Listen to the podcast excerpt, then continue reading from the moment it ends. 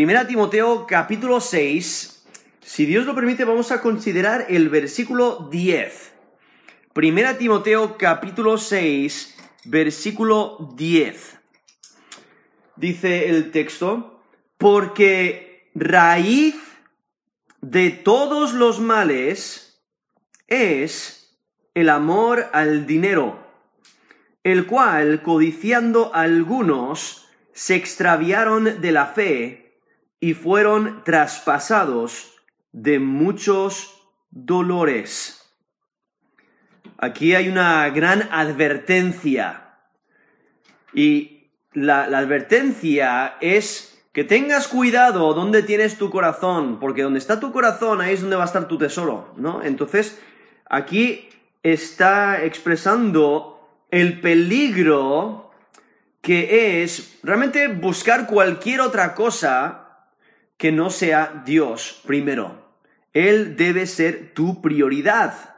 Pero entonces, aquí en, en Primera de Timoteo, vemos justamente en el contexto donde el apóstol Pablo, inspirado por Dios, ha estado eh, exhortando y animando a los creyentes y a, Timoteo a que busquen la piedad, que se enfoquen en ser agradables delante de Dios, vivir una vida que es placentera delante de Dios cumplir los mandamientos y hacerlo por amor a Dios, no para conseguir mérito ni otras cosas, como hacían algunos falsos maestros que estaban introducidos en las iglesias y que ahí en, en Éfeso, donde está Tim, Timoteo ministrando, era un problema.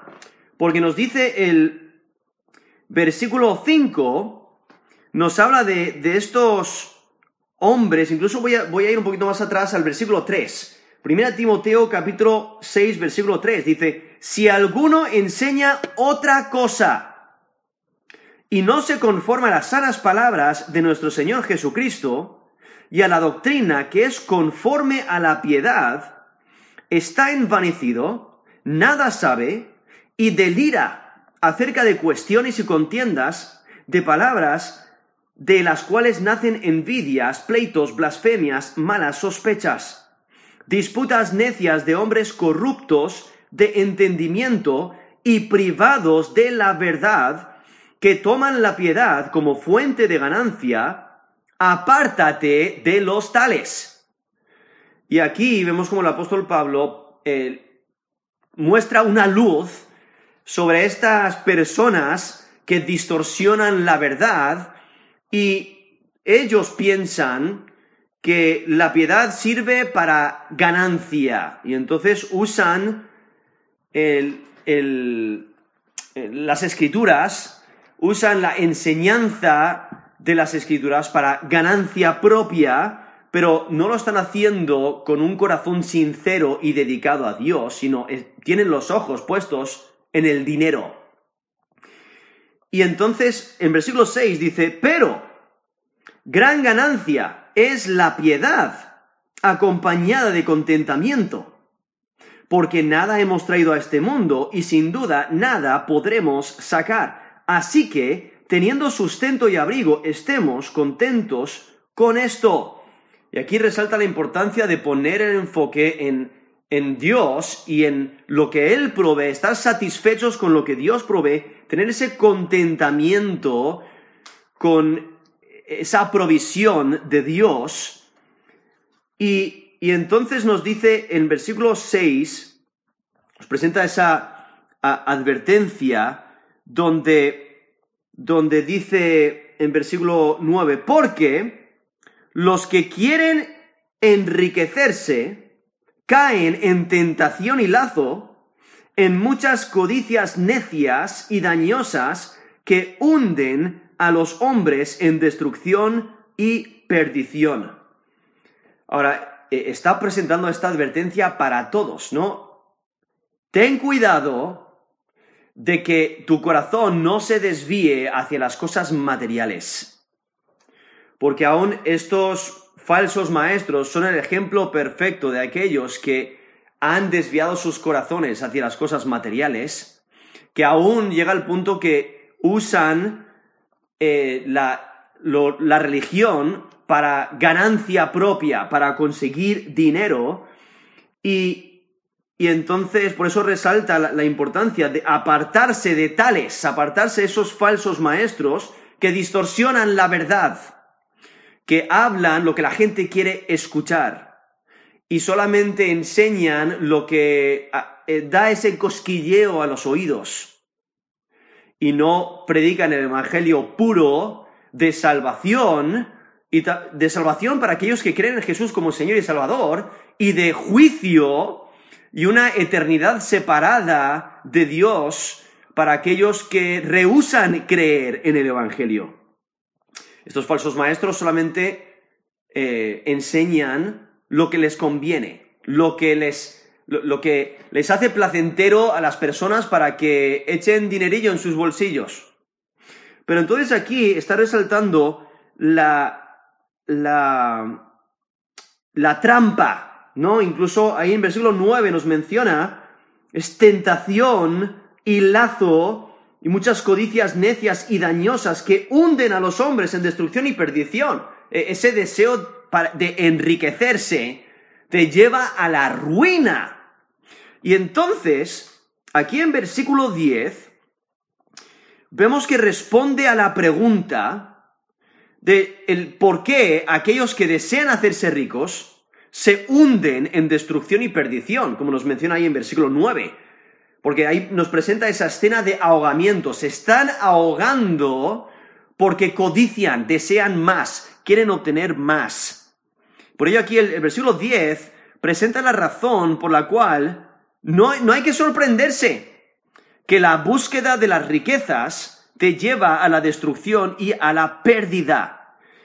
Ese, esas dos palabras, ahí al final del versículo 9, destrucción y pérdida, Posiblemente tiene que ver con una destrucción completa, de una destrucción completa de la persona, pero lo más probable es que se refiera a muerte física y muerte espiritual, o sea, es la destrucción presente por causa de sus decisiones, por causa de su codicia que le lleva a hacer el mal y sufre corporalmente, físicamente, pero también destrucción eterna porque no busca las cosas celestiales, sino busca lo terrenal y no busca a Dios, no pone su fe y confianza en Jesús como Señor y Salvador, porque su Dios es el dinero, son las posesiones, son las cosas de esta tierra. Ahora aquí el versículo 10 nos, responde a, esa pregunta. Eh, ¿Por qué aquellos que desean hacerse ricos se hunden en destrucción y perdición? Y entonces en la primera frase nos da la razón. Dice, porque raíz de todos los males es el amor al dinero. Y entonces la siguiente frase nos presenta el evento o la causa, el cual, codiciando a algunos, ¿no? Ahí vemos esa causa. algunos, ¿qué es lo que hacen? Codician desean algo que no les pertenece, algo que no les toca tener, pero lo quieren y lo desean y se afanan por conseguirlo y están dispuestos a hacer lo que sea necesario para conseguirlo. Y luego vemos dos resultados. Se extraviaron de la fe y fueron traspasados de muchos dolores. Y cuando leemos un texto así, eso, esa advertencia debe de ser suficiente para que digamos, no quiero caminar por ese camino. Porque no solamente nos presenta ahí al final del versículo 9 esa destrucción eh, física y, y, perdición espiritual que, que no deseamos que nadie tenga, sino que lo que es lo que deseamos, que las personas pongan su fe y confianza en Jesús como Señor y Salvador, que sean salvas y que busquen a Dios de todo corazón, que le amen con todo su ser. Pero aquí en versículo 10 nos presenta que el dinero, si pones los ojos en el dinero, si buscas esas riquezas, con, con, con e, ese corazón entregado a las riquezas, e, ese amor hacia las riquezas, te va a llevar a destrucción y perdición. Y por ello nos dice eh, se extraviaron de la fe y fueron traspasados de muchos dolores. Ahora, aquí lo que hay que notar es que el, el tema no es el dinero necesariamente, es el amor al dinero. El problema no es el dinero, ¿no? El dinero es algo físico, es algo que puedes obtener, pero hay muchos ricos, incluso en la escritura tenemos muchos ricos que tenían un corazón dedicado a Dios. Solamente tenemos que pensar en Job. Job era extremadamente rico, ¿Y qué es lo que ocurrió cuando Dios le quitó todas sus riquezas? Él adoró a Dios, le dio gracias a Dios. Él demostró que las riquezas no eran su Dios, sino que eran cosas que Dios le había permitido tener durante un tiempo y cuando Dios se las quita, no pasa nada, porque Él había eh, dejado todo en las manos de Dios, descansado en su cuidado, en su control. Si Dios me da riquezas, le voy a dar la gloria. Si Él me quita las riquezas, le voy a dar la gloria. Estoy satisfecho con Dios. Estoy reflejando contentamiento en Dios. Esa es la actitud que debemos de reflejar. Entonces hay que, hay que notar que no está condenando el dinero, sino la actitud que se tiene hacia el dinero esa búsqueda ferviente del dinero, es el amor al dinero. Y amar el dinero caracteriza a la persona que pone su corazón en poseer dinero. O sea, constantemente está pensando en el dinero, constantemente quiere obtener dinero, constantemente está preocupado, está afanado por el dinero. Todo pensamiento que, pasa por su cabeza tiene que ver con el dinero. Siempre está hablando del dinero, siempre está pensando en el dinero, siempre eh, está eh, organizando su vida alrededor del dinero, todo es dinero, dinero, dinero, y está, está afanado por el dinero. Y es que el amor al dinero tienta a personas de cualquier condición financiera. No, debemos de pensar que, esto solo aplica a personas opulentas o personas ricas, sino esto eh, también aplica a personas que no tienen dinero, que, o personas pobres, sea, un, mendigo puede amar el dinero, puede amar las riquezas. Un, alguien que, ni siquiera tiene dos monedas para, juntarlas, ¿no? Eh, puede amar el dinero y tener ese deseo y aún a, veces se nota. Eh, yo, lo he notado en, algunos, eh, en algunos mendigos que, si, si por cualquier razón no les das una moneda o no les das lo que ellos quieren obtener, te miran con mala cara, ¿no? Están molestos, eh, eh, están frustrados porque eso es lo que desean más que cualquier otra cosa. Entonces, eh, eso es para que nos demos cuenta que todo tiene que ver con dónde está tu corazón. O sea, ¿qué es lo que te impulsa? ¿Qué es lo que te motiva? ¿Para qué vives? ¿Para quién vives? Ahora, aquí nos dice, porque raíz de todos los males es el amor al dinero. Ahora, lo, que no está diciendo es que el amor al dinero es la raíz de todos los males, sino que muchas clases de maldad tienen su origen en el amor al dinero. O sea, en el sentido de que el amor al dinero no causa todos los pecados. Creo que entendemos eso. Tú puedes pecar de una manera u otra y a lo mejor no tienen nada que ver con el amor al dinero. Entonces, eh, entonces hay que tener eso, eh, eso, en cuenta. Entonces, la raíz de, todos los pecados, o sea, todos los pecados no salen del amor eh, al dinero, sino que muchas clases de maldad tienen su origen en el amor al dinero. el origen de muchos males está en ese amor, en ese deseo de obtener más, obtener riquezas. Y solamente tenemos que mirar alrededor nuestro, en la sociedad en la que vivimos, y vemos personas adictas al trabajo. Personas que trabajan más de lo necesario y no le dan suficiente tiempo a la familia. O quizás es estar afanado por conseguir esas ofertas. Es que, es que tengo que ir a gastarme el dinero que no tengo para conseguir esos productos que están en oferta.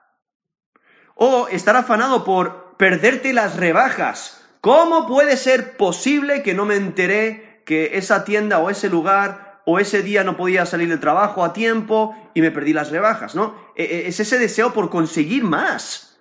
O quizás es tener una lista de metas financieras y te obligas a cumplirlas porque amas el dinero. O quizás ni siquiera respetas el día de reposo que Dios estableció porque necesitas todo el tiempo posible para ganar una moneda más, un billete más, llenar tu cuenta bancaria. O quizás buscas oportunidades para robar. O estás dispuesto a hacer cosas ilegales para ganar más dinero. O estás dispuesto a romper la ley de Dios para conseguir más dinero. Y, vives para adquirir, para comprar una cosa más. Y luego cuando la compras, otra cosa más. Y nunca estás satisfecho con lo que tienes. Es la, idea de, tener el deseo de llenar las la, la casa de pertenencias que ni siquiera necesitas. Comprar cosas a crédito y endeudarte simplemente porque quieres aparentar vivir para ir de compras o para obtener algo nuevo o posiblemente eh, no pagar tus recibos, no pagar tus deudas porque no quieres soltar el dinero. O no eres generoso porque lo quieres todo para ti. Porque realmente esta actitud del amor al dinero es, es egoísta, porque estás pensando en ti. Y por ello, al final, amas más al dinero de lo que amas a Dios. O quizás es invertir todo tu tiempo para conseguir más. Conseguir más dinero, conseguir más pertenencias y todo tu horario tiene que ver con eso. En conseguir más. En invertir el dinero para aumentar pertenencias. Y estás dispuesto a engañar, a sobornar, a esquivar responsabilidades financieras, aún a oprimir a otros fraudes, pleitos, violencias, homicidios, etc.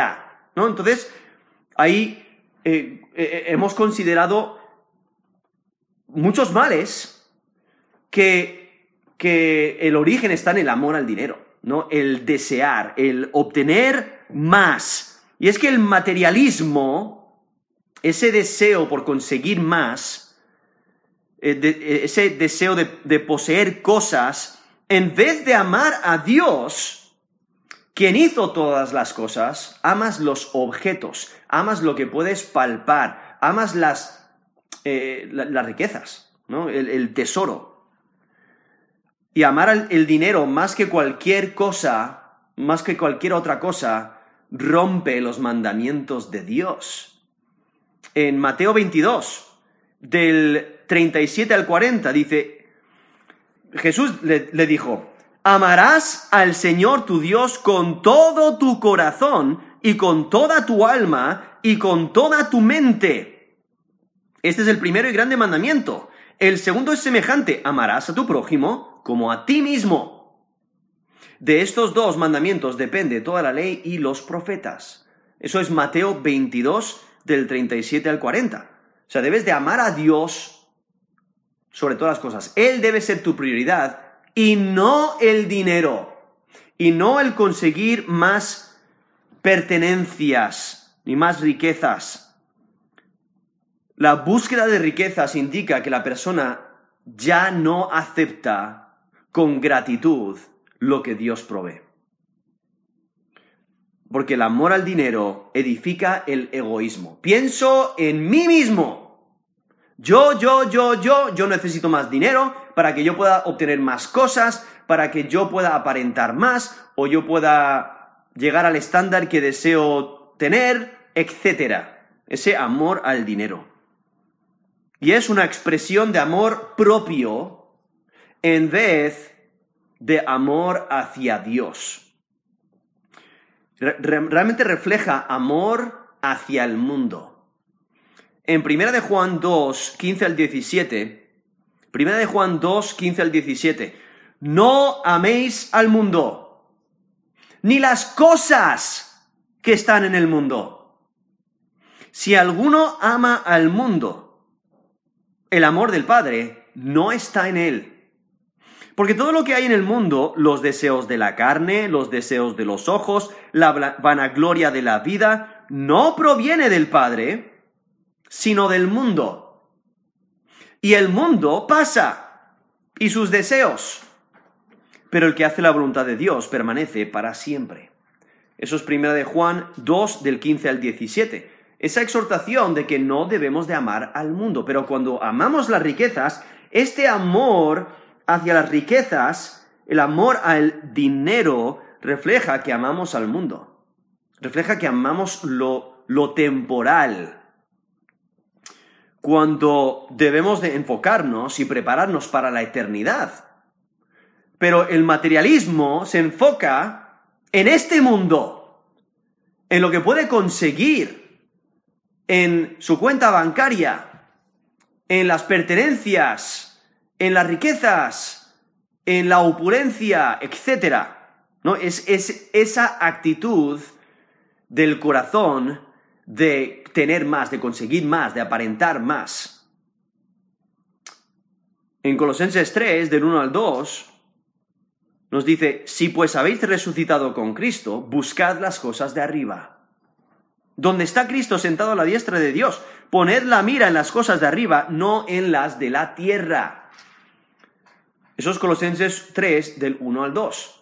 Y hay que recordar, como mencioné antes, una persona puede ser rica y puede buscar las cosas celestiales. Puede tener la actitud correcta hacia las cosas materiales. Y se va a demostrar en cómo usa esas pertenencias, cómo usa esos recursos materiales. Porque los va a usar para dar gloria a Dios los va a usar para expandir el Evangelio, los va a usar para ayudar diferentes ministerios, va, a usar sus recursos, sus pertenencias, va a usar todo lo que tiene para Dios porque reconoce que Dios es el dueño de todo. Y cuando tú descansas en, en, esa verdad, Dios es el dueño de todo, todo lo que yo tengo le pertenece a Dios, entonces eh, no, te va, no, te va a molestar si alguien te roba algo. Dices, bueno, Dios dio, Dios me lo quitó. Sea Él glorificado, sea Él bendito. Si, si algo preciado que tienes en tu casa se rompe, bueno, no pasa nada. O sea, eh, era de Dios, ¿no? O si, si tienes la oportunidad para ayudar en, un ministerio o para mandar eh, dinero a misiones, etc. ¿no? Para servir a Dios con, ese, con esas pertenencias, con ese dinero que Dios te ha dado, pues gloria a Dios. O sea, úsalo y, y eso refleja tu corazón hacia las posesiones, hacia las riquezas. Porque tú puedes tener dinero y tener el enfoque correcto, buscar las cosas celestiales. Pero lo que nos está presentando aquí es que la tentación es muy grande de desviar la mirada y de, en vez de enfocarse en Dios y en, y en todo lo que Él provee y estar satisfechos con Él, muchas veces buscamos satisfacción en las cosas terrenales y temporales, en las riquezas. Y es que el amor al dinero es una raíz porque está escondido de la vista y lleva a toda clase de maldad. Y muchos que tienen este amor al dinero, le ponen una careta, le ponen, disfrazan ese amor al dinero por otras cosas y sí les sirve de motivación que lleva a actitudes que a primera vista tienen otras metas. O sea, aparenta que están usando el dinero para bien o, que están guardando el dinero para bien, porque eso es lo que dicen, pero cuando la realidad es otra, que quieren acumular. Y todo tiene que ver con la actitud, ¿no? Porque si no estás dispuesto a devolverle a Dios lo que le pertenece, en ofrendas y diezmos, y dices, no, es que estoy acumulando para proveer eh, como, como hizo José en, en Génesis para guardar para esos siete años de hambre. No, pues hay que, hay que acumular y acumular, pero no estás dispuesto a obedecer la palabra de Dios. Eh, eh, eh, estás rompiendo la ley de Dios. ¿no? estás poniendo tu voluntad por encima de la voluntad de Dios. ¿no? Entonces, estás reflejando una actitud incorrecta. Y a primera vista parece que son buenas metas. Pero, ¿cuál es la motivación? Es que aunque algunos piensan que pueden combinar la lealtad a Dios y la lealtad al dinero, están muy equivocados. Nos dice Lucas 16, del 13 al 15, ningún siervo puede servir a dos señores, porque o aborrecerá al uno y amará al otro, o estimará al uno y menospreciará al otro. No podéis servir a Dios y a las riquezas. Versículo 14. Y oían también todas estas cosas los fariseos que eran avaros y se burlaban de él. Entonces les dijo, vosotros sois los que os justificáis a vosotros mismos delante de los hombres, mas Dios conoce vuestros corazones. Porque lo que a los hombres tienen por sublime delante de Dios es abominación. Eso es Lucas 16 del 13 al 15. Ahí lo pone muy claro. No puedes servir a dos señores. No puedes servir al Dios verdadero y al Dios de las riquezas, ¿no? Ese Dios falso que no merece la pena eh, adorar, ni seguir, ni amar. Y por eso aquí el apóstol Pablo, aquí en 1 Timoteo 6, versículo 10, nos advierte raíz de todos los males es el amor al dinero, el cual, codiciando algunos, se extraviaron de la fe y fueron traspasados de muchos dolores. Y realmente está presentando a estos falsos maestros como ejemplos de aquellos que se han desviado de la fe. Aquellos que porque se han desviado de la fe y porque han amado el dinero, están sufriendo en gran manera. Ya lo leí antes en versículo 6, perdón, en versículo 5, en 1 Timoteo 6, versículo 5, nos menciona a estos falsos maestros que toman la piedad como fuente de ganancia, ¿no? Tienen los ojos en el dinero y aparentan piedad y viven de una manera muy religiosa, siguiendo todos sus, sus propios mandatos y, para llegar a su propio estándar, siguiendo todas sus tradiciones, aparentan muy justos, pero solamente lo hacen para obtener riquezas, para obtener ganancias. Es que aquellos arraigados en el amor al dinero se han desviado de la fe. Y esa fe, está hablando de del contenido de la enseñanza cristiana. Estamos hablando de toda la enseñanza de, la escritura. Estamos hablando del Evangelio. Se han desviado. Se han desviado de la fe. Han abandonado la fe. ¿Por qué? Porque prefieren el dinero. Porque buscan las riquezas. Y es que no puedes hacer tu meta el conseguir dinero. O sea, y vivir para eso y al mismo tiempo dejar que tu fe en Cristo te guíe. O sea, no puedes eh, pensar que, que tu fe te va a guiar en, cada decisión, o sea, tu creencia en Cristo te va a guiar en cada decisión si estás enfocado en el dinero. El deseo seductor de aquellos que buscan el dinero les traspasa, les traspasa con dolores. Ahí mismo lo presenta ahí en la última frase, del versículo 10 dice, y fueron traspasados de muchos dolores.